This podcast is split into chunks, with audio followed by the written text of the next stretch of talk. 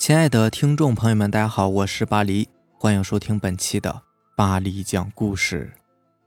咱们今天晚上要分享的第一篇故事，名字叫做《午夜影院》，作者草炼根。刘爽是一个小流氓，整日就靠着偷偷摸摸混日子。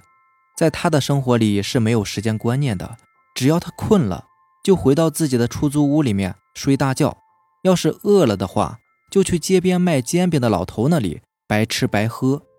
他唯一害怕的人就是他的房东了。房东是一个壮汉，一米八的个头，虎背熊腰的，还长着满脸的络腮胡子以及巴掌厚的胸毛，看上去就属于一个莽汉类型的。故此，刘爽从来不敢拖欠房租。每次到交房租的时候，他都会客客气气的给房东点上一根烟，再吹捧一番。这个月又快要到交房租的时候了，刘爽也该出去活动活动了，否则的话，一顿毒打是免不了的。刘爽虽然是一个小流氓，可是他不敢收取保护费，就他那个小体格子，六十岁以上的老大爷都能一个巴掌把他给打懵喽。所以啊，他选择了偷。他偷东西的技术呢，也不是特别的好，勉强能称得上是一个低级的扒手，就是靠着在人群的拥挤浑水摸鱼罢了。刘爽在火车站里面挤了一个上午，就掏到两个钱包，除了火车票和身份证之外，也就仅仅有几块的零钱，距离他交房租的几百块钱还是有着天大的差距，所以他晚上还得进行偷东西的行动。到了晚上，车站里的人少了。他想浑水摸鱼的机会也不是很多，所以刘爽很是郁闷的从火车站里面走了出来，想到回家里边睡上一觉，明天再来试试运气。当刘爽走到一家电影院的门口时，猛然间发现这电影院的门口排起了长长的队伍。对呀，为什么不去电影院里偷呢？电影院里面光线不是很充足，人还特别的多，得手的几率也要更高一些呀。刘爽非常的高兴，认为自己发财的机会来了。他看准了机会，跟在一个大肚子拎着手提皮包的男人后面。从这个人的穿着打扮上就可以看出，这家伙是个有钱人。而且他手中那个黑色的手提包里装的鼓鼓的，那肯定都是现金呢。要是这笔钱能被他搞到手，那以后的日子可就好过了。不但能吃上好的，估计半年的房租都够了。要是运气好的话，还能让他去做一个大保健。刘爽越想，心里边就越兴奋。他在后面紧紧地跟着那个人，生怕这个人一转眼就从他眼前消失。本想着拿完钱走人，可是买电影票的这些人呢，素质还很高，都在有秩序地排着队伍，没有任何一个人拥挤。这就让刘爽无从下手。无奈之下，刘爽只能跟着这个人买了一张电影票。买票进去之后，刘爽高兴了，因为这个大肚腩是与他挨着的，这就更好让他下手了。电影已经开始放映，刘爽根本就没有心情看电影，他所有的注意力都集中在了那个黑色的皮包上。可能是刘爽的运气特别好吧，那个大肚腩进了电影院之后，还不到二十分钟的时间，就歪着脑袋睡着了。刘爽心里那个高兴啊！美的鼻涕泡都快出来了。这个大肚腩睡着了，那他的机会就来了。刘爽小心翼翼地伸出了自己的右手，将那个大肚腩的皮包从他的怀里边拽了出来。将皮包拿出来之后，刘爽就将皮包的拉链打开，想要将里面的钱拿出来，然后再塞一包卫生纸。这样一来，那个大肚腩就不会发现有什么异常。当刘爽把皮包打开之后，心里更是高兴了。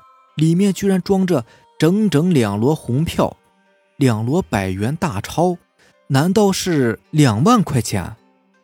刘爽第一次见到这么多钱，心里难免有些震惊，往外掏钱的手都有些颤抖了。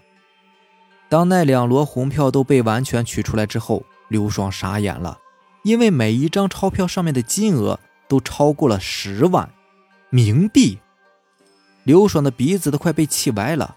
还以为自己今晚时来运转，能够发一笔横财呢。刘爽在心里将这个大肚腩的祖宗十八代都骂了一个遍。然而，就在刘爽想要将皮包给大肚腩放回怀里的时候，猛然间发现身边的座位上空了，大肚腩消失了，人呢？人哪儿去了？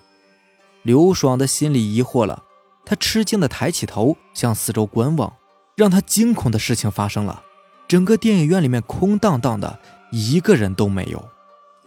怎么会这样呢？刚刚明明有很多人的，怎么会瞬间消失了呢？刘爽感觉事情有些不对，不会是遇见鬼了吧？他想起刚刚看到的冥币，额头上的冷汗就流了下来。看来今天的事情真的是蹊跷，可能真的遇见鬼了。刘爽不甘心地将手中黑色的皮包再次打开，他发现刚刚还看到的两摞冥币消失了，变成了一堆的纸灰。真的有鬼！这个“鬼”字刚刚从刘海的脑海里冒出来，就发现他的面前站着一个人，确切的说，应该是鬼，就是刚刚那个大肚腩。此时，大肚腩的脸上森白森白的，两个眼眶内没有眼球，嘴是酱紫色的，还耷拉着长长的舌头，舌头上不断的往下滴着粘液。这副形象啊，既恐怖又恶心，看得刘爽是一阵的发懵。刘爽瞬间被吓尿了，裤裆里湿漉漉的，一股尿骚味瞬间弥漫了整个放映室。刘爽用颤抖的双手将那个黑色的皮包递给了大肚男鬼。就在皮包递到男鬼面前时，意外发生了。刘爽的手一抖，皮包落在了地上，随后他就看见满皮包的纸灰全都被风吹了起来，吹得沸沸扬扬。也就在纸灰飘洒的那一刻，刘爽清楚地看到，周围出现了许多人，都在哄抢。这些人都是凭空出现的，想来都是鬼吧。刘爽的心里害怕极了，瘫坐在自己的座位上，闭上了眼睛，不敢再去观察周围的一切。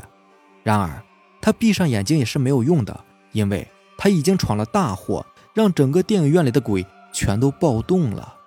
他清楚地看到有好多鬼对着他扑过来，在他的身上拉拉扯扯。刘爽当时就吓晕了过去。当他醒来的时候，除了一个“鬼”字之外，什么都不会说了，因为已经完全被吓成了一个神经病。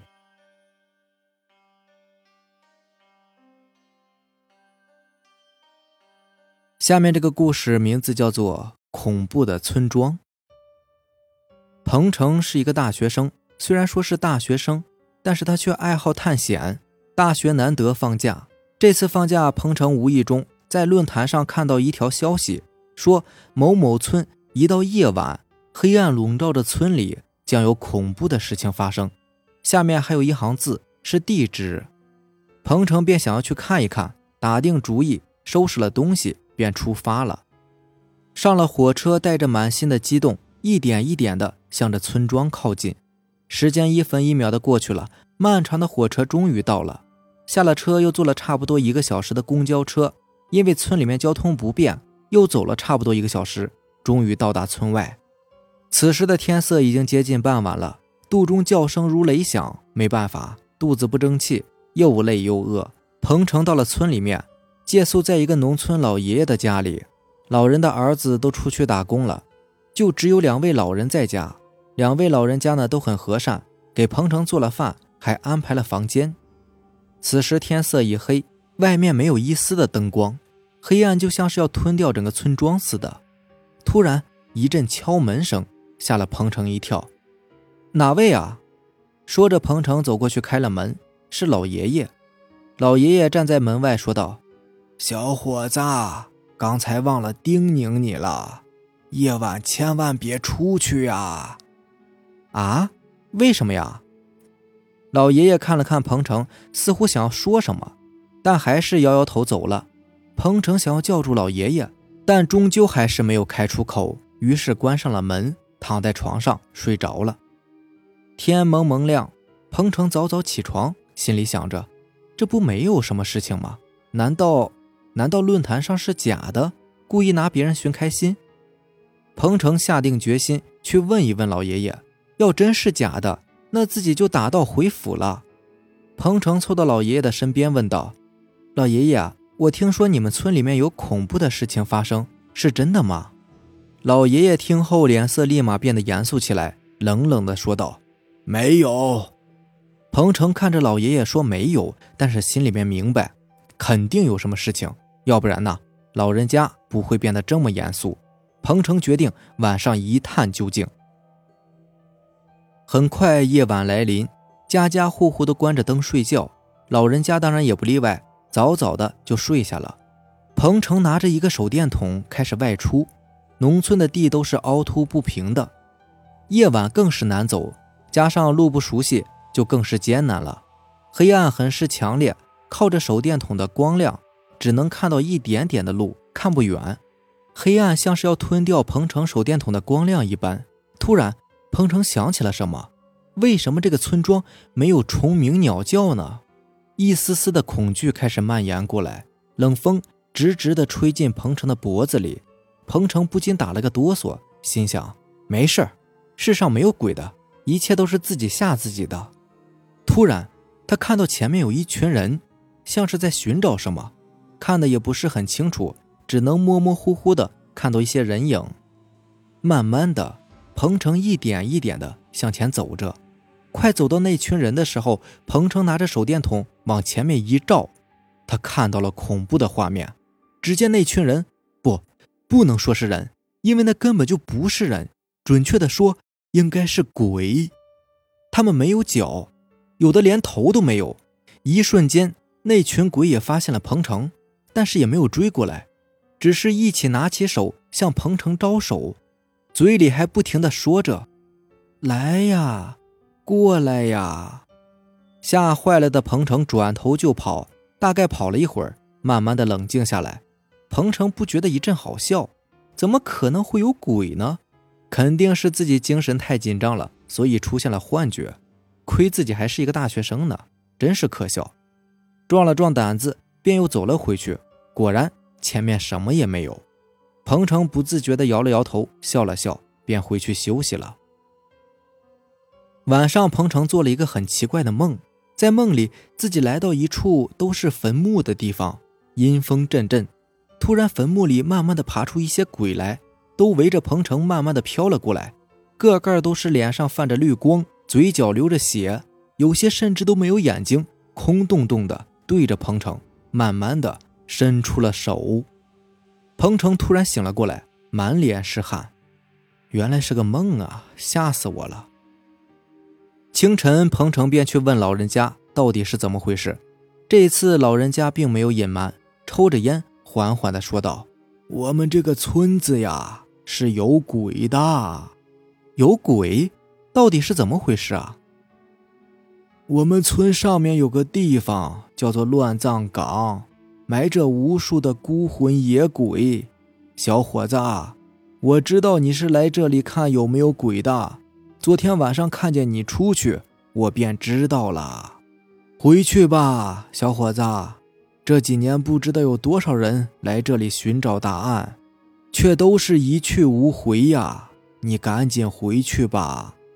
说完，老人家便回到了房间。清晨，彭程收拾了东西，准备假装回去。毕竟在这里住着也怪不好意思的，就和两位老人家打了个招呼，便走了。走出离大山还挺远的，彭程找了一间宿舍住了下来，等着夜晚的降临。很快天就黑了下来，彭程租了一辆摩托车，借着车的灯光，慢慢的开去了村子里面。很快。彭程就到了那片乱葬岗，打开手电筒，笑着说道：“什么也没有嘛。”正准备回去，突然一阵风吹得彭程打了个哆嗦。彭程回过头，却看到了一张脸，不，不能说是脸，因为这张脸上没有五官。彭程被吓得大叫一声，慢慢的，梦里的情景出现了，从坟墓里慢慢的爬出来越来越多的鬼，向着彭程缓缓的走了过来。彭程此时再也无法淡定了，扭头就跑，一直跑，一直跑，也不知道跑了多久，终于累得停了下来。定睛一看，自己居然还在原地，他害怕了。突然，前面出现一个人，彭程看到有人，觉得是看到了希望，便跑了过去，拍了拍那个人的肩膀。只见那个人的头三百六十度的转了过来，而且嘴角还带着血，眼睛也掉了下来。彭城怪叫一声，扭头想跑，可是已经来不及了。彭城已经被鬼完全给围住了，那些个个泛着绿光的脸，慢慢的贴近了彭城，越来越近。大概过了一个星期，警察终于找到这里，只见彭城已经变成了一具干枯的尸体。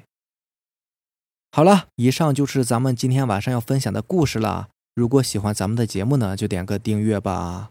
另外，如果你也有比较精彩的故事想分享给大家呢，可以给我私信留言，或者是加我的微信 QQ 四五七五幺七五二九四五七五幺七五二九。